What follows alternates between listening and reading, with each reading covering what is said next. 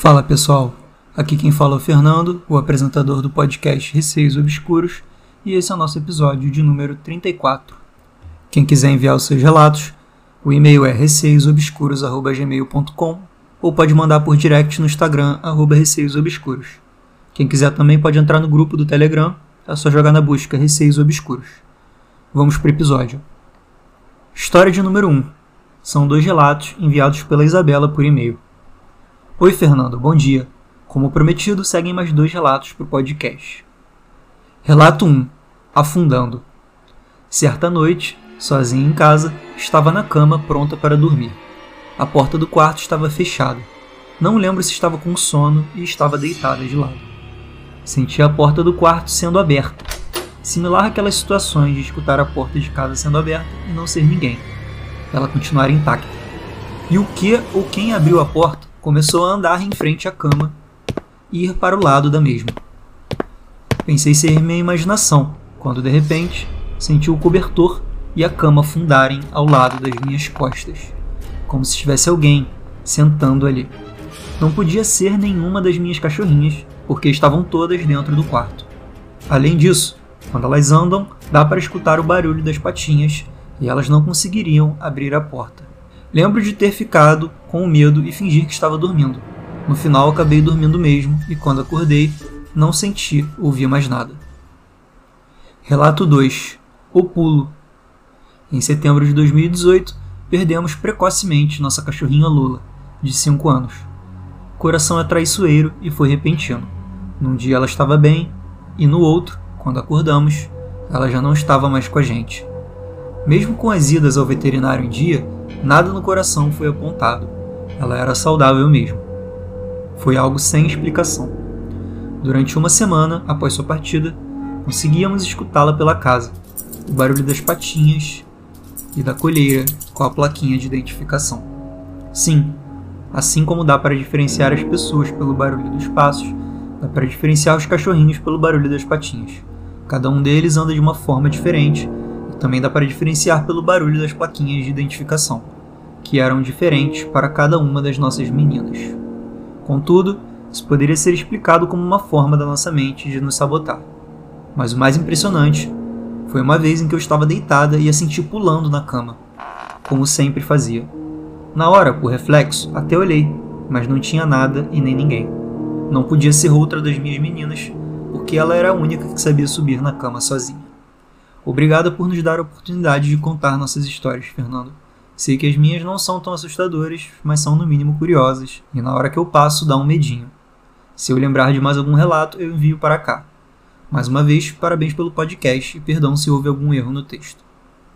Então, Isabela, muito obrigado por enviar esses dois relatos. Tenho certeza que você ficou com medo nos dois. Talvez o primeiro relato tenha dado mais medo por você não saber quem era, né? Porque o segundo, pelo menos, era uma cachorrinha querida sua. Mas, comentando rapidinho o primeiro relato, não sei como é que você conseguiu dormir depois de ter presenciado essa situação toda. Ainda mais porque você fingiu que estava dormindo, você nem tentou olhar. Mas nessa situação a gente nunca sabe o que é pior, né? Se é não olhar ou se é olhar. Porque se você não olhar, você vai ficar naquela curiosidade de saber o que, que era. Mas se você olhar, você pode ver algo que você vai se arrepender. Então, assim, talvez seja melhor ficar quieta mesmo e fingir que estava dormindo.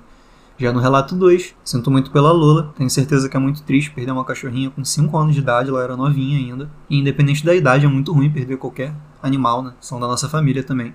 E claro, né, que tudo que vem do mundo sobrenatural a gente sente medo inconscientemente. Mas pensando que seria só cachorrinha, pelo menos dá uma certa paz de saber que era alguém querido, né? Algum ser querido. Inclusive, tem um relato muito parecido com o seu. Basicamente, foi uma situação próxima sua, em que a pessoa ouviu o barulho de passos de cachorro e sumindo na cama, e quando ele olhou, não tinha nada. Esse relato é bem bizarro também. E agora vamos para a história de número 2, que também são dois relatos enviados pelo Johnny. Bom dia, Fernando, tudo bem? Conheci seu podcast há pouco tempo e já maratonei. Bem gostei, tanto que vou mandando meus relatos e alguns que aconteceram com pessoas próximas de mim. Mandarei primeiramente dois relatos, um mais pesado e outro de extrema importância para mim. Relato 1 Medo do escuro.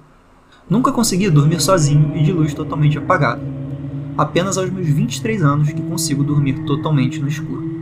Mas voltando, morava com meus avós e a minha avó sempre dormia comigo no quarto que ali tinha duas camas.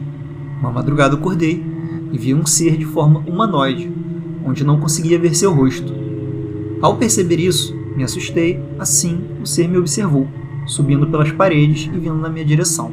Eu sempre e até hoje durmo com as costas na parede. Fiquei com tanto medo que fechei os olhos e apenas consegui sentir a respiração desse ser no meu rosto e pescoço. Até que então ele sumiu. Ao contar essa história na minha família, me encaminharam ao psicólogo e depois de um tempo me diagnosticaram com espectrofobia, o que de início acreditei, Porém, por outros fenômenos e pelo fato de hoje em dia continuar presenciando, já não sinto mais medo. Mas sempre fui tirado de doido pela família. Relato 2. Como induzido. Esse é o relato que é muito especial na minha vida, que só de lembrar me enche os olhos de lágrimas. Sempre fui muito apegado com meu avô. Era um verdadeiro paizão para mim, e ele vinha passar o aniversário do meu pai e depois ficaria até o meu aniversário. Porém, quando ele chegou uns dias depois, ele se sentiu muito mal foi um pouco antes do aniversário do meu pai. Então, ele foi para o hospital, onde ficou alguns dias internado e assim voltando para minha casa de meu pai, onde no aniversário do meu pai ele ficou na festa o tempo todo. Até que de noite se sentiu mal de novo. Esperou o máximo possível até que disse para a gente, e então o encaminhamos para outro hospital e de grande nome no Rio de Janeiro. Aquele dia foi o último dia que vi meu avô lúcido e acordado. Internado ficou em coma induzido, e íamos visitar ele toda noite. Eu tinha apenas 12 anos e ver meu avô assim me partiu o coração. Quando um dia eu não quis ir ver o meu avô e fiquei em casa, meu pai e minha avó chegaram e eu já estava dormindo. Tive um sonho onde eu estava na casa do meu avô, onde vivi muitos anos com eles e passei minha infância, no quarto de televisão onde mais ficávamos. Ele no computador e eu vendo desenho. Ele entra no quarto e me diz: Meu filho, você não foi se despedir de mim, então venho me despedir de você. Assim, me deu um abraço bem forte e depois saiu do quarto. Logo após eu acordei e meu pai veio me contar que meu avô havia falecido na noite anterior e perguntou se eu gostaria de ir ao funeral dele. Eu já tinha me despedido de meu avô e para mim essa despedida foi melhor do que em um enterro. Assim, o guardo com muito carinho. Espero que goste dos meus relatos, e esse último relato o escrevi com os olhos cheios de saudades e alegria de ter tido ele como meu avô. Johnny, brigadão pelos relatos. Fico feliz que você esteja curtindo aí o podcast, ouvindo. Sobre o relato 1, acho que não foi espectrofobia não. Nunca tinha ouvido falar nisso, mas parecia algo bem real, né? Não sei que você estivesse ali talvez no meio termo entre dormindo e acordado ali alucinando, não sei, talvez uma paralisia do sono. Mas pelo que você descreveu, pareceu ser bem sinistra aí a situação. A ponto de você até sentir uma respiração no seu rosto e no seu pescoço. É de deixar qualquer um apavorado, né? Já o seu relato 2, achei muito emocionante. Todo mundo que teve um avô ou uma avó próxima sabe o quanto eles são importantes pra gente. É muito difícil ser a hora da despedida. Seu avô veio te visitar no seu sonho, né? Para se despedir de você, porque ele gostava muito de você. E agora vamos para a história de número 3. O boneco maldito. Nesse relato, a pessoa preferiu não se identificar. Olá, Fernando. Conforme informado anteriormente, estou enviando outros relatos de família que sempre são contados quando nos reunimos. Esse relato é contado por um afilhado da minha mãe. Sua família é muito grande, em torno de oito irmãos, mãe e pai. Ele conta que em sua cidade, no interior de Santa Catarina, pelo fato da família ser muito grande, era difícil encontrar uma casa que comportasse toda a família por um valor acessível. Então foram procurando opções mais distantes do centro da cidade, até encontrar uma casa perfeita no número de quartos e acessível no preço, além da boa aparência. Estavam todos felizes pela conquista, mas o afilhado da minha mãe conta que logo de início, nos primeiros meses, coisas estranhas começaram a acontecer com algumas pessoas da família. O que torna esse caso meio estranho e bizarro pelo fato de somente algumas pessoas relatarem terem ouvido coisas ou visto coisas, e no momento de se conversarem, relataram os mesmos ocorridos. O pai da família relatava que quase todas as noites sonhava que estava sendo perseguido por uma mulher sempre da mesma forma e sempre acordava gritando e com dor. Pelo fato dele estar dormindo, não teria como saber, mas todos na casa contavam que ouviam ele mandando pararem de lhe enforcar e acordar com dores no pescoço. Uma filha do casal, que tinha seu quarto virado para o jardim da casa, quarto esse que possuía sua janela com grades de madeira, aquelas que possuem pequenas frestas, dizia que sempre durante a noite, sem motivos aparentes, ela acordava e como a câmera é de frente para a janela, era inevitável não olhar. E sempre ao olhar, todas as vezes, sem exceção, podia enxergar dois pontos vermelhos, como se fossem olhos, Esses pontos vermelhos ficavam rondando a janela, se aproximavam e se afastavam. Subiam e desciam, como se estivesse buscando ou tentando encontrar algo. A única coisa que ela conseguia fazer era voltar a dormir. Outro filho do casal relatava que sempre ouvia barulhos durante a noite, pelo foro da casa, pelos corredores, pelo jardim, ouvia o portão da casa, que era sempre fechado com cadeado. Ouvia ele abrindo e fechando diversas vezes, como se houvesse pessoas saindo e entrando na casa.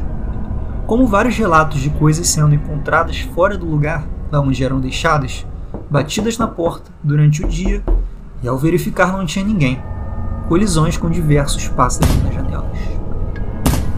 Cantos dos espelhos trincam sozinhos durante dia ou noite.